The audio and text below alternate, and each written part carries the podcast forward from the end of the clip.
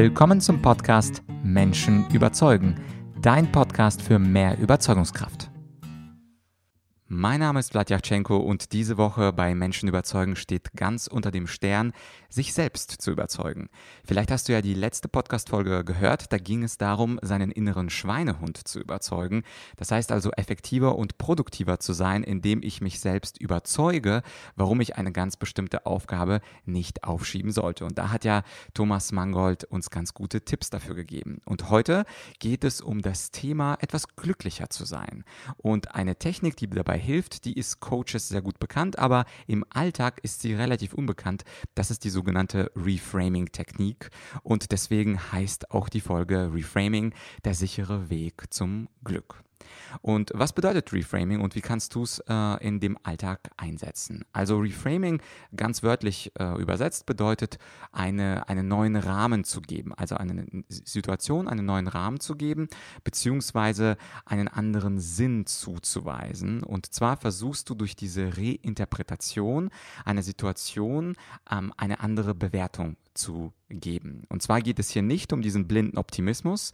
Also ja und natürlich, ich bin jetzt in einen Unfall gekommen, aber und dann überlegst du dir irgendetwas, was nur pseudo-optimistisch ist oder pseudo-positiv, sondern es geht wirklich um eine tatsächliche positive Bewert Bewertung, die wir als erstes nicht sehen. Meistens liegt das an der sogenannten Negativity Bias, also einer, einer Verzerrung in unserem Gehirn, wo wir eher das Negative sehen. Und deswegen sind auch viele Menschen so unglücklich, weil wir nämlich eine Situation als erstes negativ interpretieren.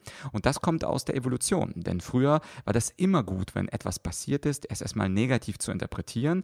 Denn so war es für uns Menschen vor 100 und 300.000 Jahren einfach wahrscheinlich sicher, dass wir überleben. Das heißt also, wenn wir ein gefährliches Tier sehen, im Zweifel negativ darauf reagieren, Angst haben und weglaufen, war besser als äh, zu sehen, ja, vielleicht bin ich ja stärker als das Tier und kann das ganz alleine erle erlegen und dann ist natürlich die Überlebenswahrscheinlichkeit nicht so hoch. Und das nennt man in der Psychologie dann Negativity Bias, also diese Verzerrung Richtung des Negativen und diese Negativitätsverzerrung, die bleibt auch leider im Jahre 2019 noch mit uns, rein evolutionär betrachtet und ist so ein Rückbleibsel aus dem ständigen Überlebenskampf von früher. Ja, und die Frage ist, wie überwinden wir sie? Und Reframing ist eine Möglichkeit, diese Negativitätsverzerrung zu überwinden. Und ein schönes Beispiel, ich möchte dir äh, natürlich ganz saftige Beispiele geben, ist der Film Pollyanna. Vielleicht hast du ihn gesehen, er ist schon ein paar Jährchen alt, aber der Film Pollyanna, äh, der handelt von einem kleinen Mädchen, was eben diese Reframing-Technik, ohne sie jetzt so zu nennen, die ganze Zeit mit sich und mit Erwachsenen spielt. Sie fragt den ganzen Film über, ähm, wie könnte ich stolz oder glücklich über eine ähm, Information sein oder über eine Situ Situation sein. Und sie erzählt ganz am Anfang des Films über eine Szene, wo sie einmal als, ja, sagen wir, zehnjähriges Mädchen, da hat sie Krücken bekommen zu Weihnachten. Und äh, die Besonderheit war, dass sie aber gar keine Krücken gebraucht hat. Sie war absolut gesund, sie konnte rumlaufen, sie hat aber dennoch zu Weihnachten Krücken bekommen. Und die Frage ist, die sie sich gestellt hat, und sie nannte das The Glad Game, also das fröhlich oder stolz äh, Spiel. Wo kann ich äh, glücklich, stolz und fröhlich drüber sein? Und äh, auf diesem Krückenbeispiel hat sie gesagt, naja, ich kann auch froh darüber sein, dass ich diese Krücken nicht brauche. Viele Menschen, viele Kinder äh, haben Probleme mit dem Gehen und brauchen Krücken und sind darauf angewiesen, aber ich, ich bin Weihnachten absolut fit, ich kann laufen, ich kann springen und das ist doch schön, dass ich äh, Krücken äh, geschenkt bekommen habe und jetzt weiß, dass ich sie nicht brauche. Das ist natürlich ein sehr schönes Beispiel aus dem Film und ich empfehle dir wirklich diesen Film zu schauen. Poliana heißt er und äh, geschrieben P-O-L-L-Y-A-N-A. Ich werde auch mal äh, den Film einfach mal verlinken. Und ähm, zu dieser Technik habe ich äh, ganz zufällig vor drei Tagen einen Vortrag gehalten in Düsseldorf und da ging es auch um negative Emotionen und wie wir mithilfe der Reframing-Technik ähm, diese negativen Emotionen und Situationen Situationen in einen neuen Rahmen, in eine neue Interpretation und auch eine, mit einer neuen Bedeutung versehen können. Und wie ich es gerne immer mache nach meinen Vorträgen, ich gebe den Zuhörern immer eine Challenge, ähnlich wie ich das auch in den Podcasts-Folgen mache. Und die Challenge bestand in diesem Fall darin, mir ein Beispiel aus der, aus dem echten Leben zu geben. Und dieses Beispiel habe ich den Zuhörern angeboten, äh, werde ich dann für sie reframen, heißt also positiv interpretieren. Und nochmal, es geht nicht darum, sich pseudo-optimistisch zu verhalten, sondern es geht darum, dass man wirklich etwas Positives an einer Situation findet und nicht durch die Negativity Bias äh, sofort nur und ausschließlich das Negative sieht. Und jetzt gebe ich dir drei Beispiele aus Düsseldorf, was Menschen mir per Mail geschrieben haben und wie ich äh, darauf geantwortet habe. Beispiel Nummer eins: Eine Zuhörerin hat geschrieben, wie kann ich denn negative Emotionen verhindern nach einer Trennung mit meinem Partner? Also du siehst, es geht wirklich ans Eingemachte. Unglücklich sein nach einer Trennung. Und sie schreibt weiter, spezifisch geht es darum, dass die Trennung nicht aufgrund der mangelnden Liebe stattgefunden hat, sondern wegen anderer Umstände, wie zum Beispiel eine neue Stadt und ein neuer Job. Und deswegen äh, be also bedeutet äh, dieser, dieser Verlust für sie einen relativ großen Schmerz und ähm, dass die Entscheidung auch von dem anderen getroffen wurde und nicht von ihr. Das würde bei ihr, so sagt sie, eine große Trauer in ihr hervorrufen. Und jetzt ist die Frage, wie kann ich denn diese Trennung aufgrund des Jobs oder aufgrund des Umzugs denn reframen, umdeuten und zwar so, dass ich etwas Positives daraus mitnehme. Und ich habe ihr geantwortet, naja, wenn du darüber nachdenkst, dann war in Wirklichkeit die Liebe in eurem Fall, zumindest für ihn, etwas kleiner als der Wunsch nach einem tollen Job und einer tollen Karriere in einer anderen Stadt. Das heißt, die Karriere war einfach wichtiger. Das heißt nicht, dass die Liebe nicht da war, aber die Karriere war wichtiger als die Liebe zu dir. Und äh, möchtest du denn wirklich mit einem äh, jungen Mann zusammen sein, der dich ein bisschen lieb, lieb hat, aber in Wirklichkeit du nicht die erste Priorität bist? Und man kann es doch auch so interpretieren, es ist doch schön, dass er sein wahres Gesicht gezeigt hat, und zwar relativ früh und ähm, auch seine Versprechen möglicherweise nicht eingehalten hat und das weißt du relativ früh und nicht möglicherweise erst nach drei Jahren oder nach fünf Jahren oder vielleicht nachdem ihr schon verheiratet seid und eins, zwei Kinder habt. Das heißt also, wenn wir äh, auf diese Situation schauen, auf den ersten Blick ist das natürlich sehr traurig, wenn man einen Partner verliert, der wegen eines Jobs umzieht und der dann anschließend Schluss gemacht hat. Aber es hat auch was Positives, gerade dann, wenn wir uns einen Partner wünschen, bei dem wir die Nummer eins sind. Und das ist ja in den meisten Fällen so. Ja, das war also die erste Situation und jetzt kommt die zweite Situation. Also ein weiterer Zuhörer des Vortrags über negative Emotionen schreibt mir Folgendes. Ich habe ADHS und das bedeutet, ich merke hunderte von Kleinigkeiten bei Menschen, die ein normaler Mensch gar nicht wahrnehmen würde. Das inkludiert viele Sachen, die mich irritieren oder sogar nerven, weil man sie allgemein für unangemessen bzw. schlecht hält. Wie würdest du damit umgehen und diese ganz negative Energie loswerden? Und dann schreibt er mir noch, du musst verstehen, dass ADHS eine neurologische Kondition ist. Das heißt, die Funktionsweise des Gehirns ist dafür verantwortlich. Das macht es ungemein schwer, die Signale, äh, die ich im Gehirn wahrnehme, zu kontrollieren. Und das ist natürlich auch ähm, ein weiteres Problem. Natürlich, wenn wir sehr sensibel sind, sehr viele Informationen aufnehmen, dann gibt es natürlich sehr viele Dinge, die Menschen machen oder sagen oder Angewohnheiten, die uns irritieren könnten. Und gerade in diesem Fall führt das zu negativen Emotionen. Was habe ich ihm also geantwortet? Ich habe ihm geschrieben, dass er es natürlich auch positiv framen könnte. Und zwar wie? Er könnte sagen, naja, die Tatsache, dass ich so aufmerksam bin, dass ich so ein guter Beobachter bin und genau sehen kann, wie sich die Körpersprache oder die Stimme oder auch die Haltung eines Menschen verändert, das ermöglicht mir natürlich die kleinsten Abweichungen festzustellen und damit auch herauszufinden, ob der andere denn wirklich die Wahrheit sagt oder nicht. Das heißt, hier ist das Thema Mikroexpressionen oder Microexpressions. Den Begriff kennst du vielleicht aus meinem Buch Schwarze Rhetorik.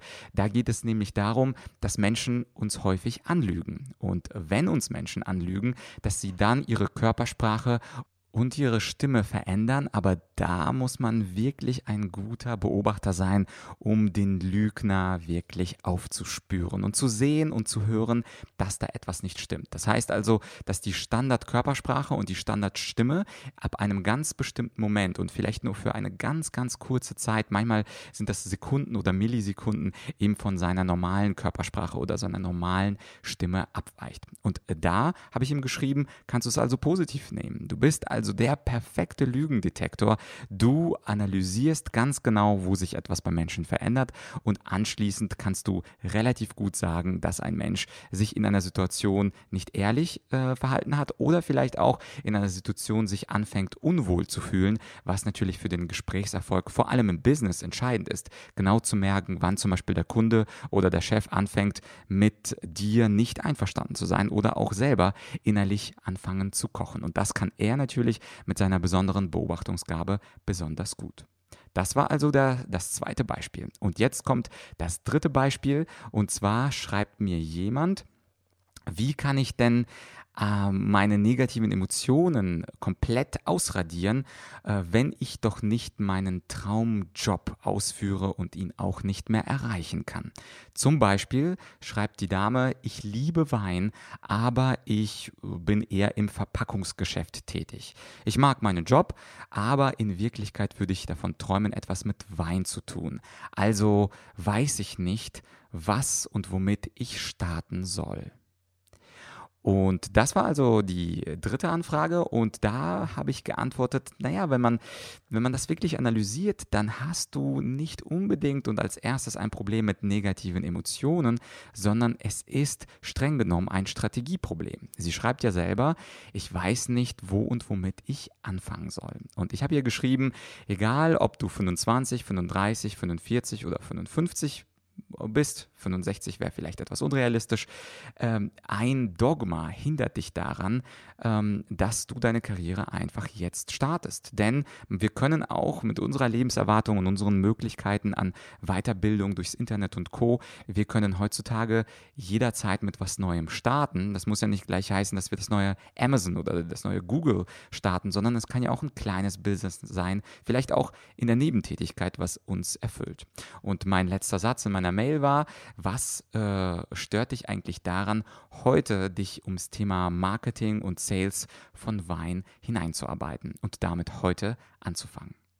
Das heißt also, manchmal sind es die negativen Emotionen, manchmal wissen wir aber einfach nicht, was der nächste strategische Schritt ist, den wir tun sollten. Und manchmal erscheint uns der Traum einfach zu groß und wir zwingen uns zum Beispiel in einen Job hinein, der uns nicht glücklich macht. Und eigentlich haben wir da diesen Traumjob irgendwo draußen. Und diesen füllen wir nicht aus oder diesen starten wir nicht, weil wir denken, naja, ich habe doch jetzt schon etwas Festes. Und warum äh, der, dieser Weg mit dem Wein und äh, das wird ja kaum möglich sein, da erfolgreich zu sein. Und das Schöne ist ja an den Jobs heutzutage oder an allem, was wir tun, es gibt ja dieses schöne Zitat, was auf so 20 Personen im Hintergrund zurückgeführt wird. Und das Zitat lautet, auch die längste Reise beginnt mit einem ersten Schritt. Also ich wiederhole es, weil es so schön ist. Auch die längste Reise beginnt mit einem ersten Schritt. Wenn du dir überlegst, auch ein Marathonläufer, er muss den ersten Schritt machen. Oder irgendwann musste auch Jeff Bezos einfach mal den ersten Schritt machen und mit äh, seiner Webseite starten. Und irgendwann kamen Bücher dazu und irgendwann kamen DVDs dazu. Und mittlerweile haben wir mit Amazon Fresh, Amazon Go und ähm, Amazon Web Services so ungefähr ziemlich alles abgedeckt, was äh, das Herz begehrt. Und insofern würde ich dir den Tipp geben, wenn du gerade eine negative Emotion Motivation verspürst, weil du nicht in äh, deinem Traumjob bist oder weil du nicht deine Traumtätigkeit ausführst, was hindert dich persönlich daran, mit 15 Minuten am Tag dich deinem neuen Business, dich deinem neuen Traumjob zu verewigen? Ich hatte selber einen Coaching-Kunden, es war ein ganz interessanter Fall, der hat gearbeitet in der Energiebranche, aber sein großes, äh, also seine große Leidenschaft war das Fußball kommentieren, also Fußballspiele kommentieren und zwar schriftlich. Also er mochte nicht nicht äh, Radio, er möchte nicht, mochte nicht Fernsehen, sondern er hat es am liebsten als Blogger gemacht. Und ich habe ihm gesagt, was hindert dich denn daran, das nächste Bundesligaspiel einfach mal zu bloggen? Und er hat gesagt, das wird keiner lesen. Und ich habe gesagt, ja genau, aber das ist doch gar nicht so schlimm am Anfang, wenn du anfängst, ist es doch schon mal gut, einfach eine Praxis zu bekommen, ständig Fußballspiele, in seinem Fall war es schriftlich, schriftlich zu kommentieren, zu schauen, wie man darin besser wird. Und irgendwann, wenn er das Gefühl hätte, der Artikel ist jetzt gut genug, dann langsam ähm, auch mal einen Artikel oder eine Zusammenfassung an äh, Sportjournalisten zu senden. Und die sind immer auf der Suche nach auch schriftlichen Zusammenfassungen. Die werden natürlich auch gelesen. Und insofern, wenn du dieses Gefühl hast, dieses Framing, Marketing, ja, ich mache nicht meinen Traumjob, und ich mache ihn aber, weil ich jetzt Geld brauche und ich muss eine Familie ernähren, dann behalte diese Interpretation bei, aber versuche auch strategisch zu denken und sage dir, 15 Minuten am Tag für deinen Traumjob ist ein guter Start. Und wenn du das ein halbes Jahr machst, dann hast du schon ziemlich viele Artikel äh, geschrieben über Fußballspiele oder wie im dritten Beispiel aus dem Vortrag Negative Emotionen, da hast du schon sehr, sehr viel über Sales und Marketing von Weinen gelernt und könntest theoretisch damit schon anfangen.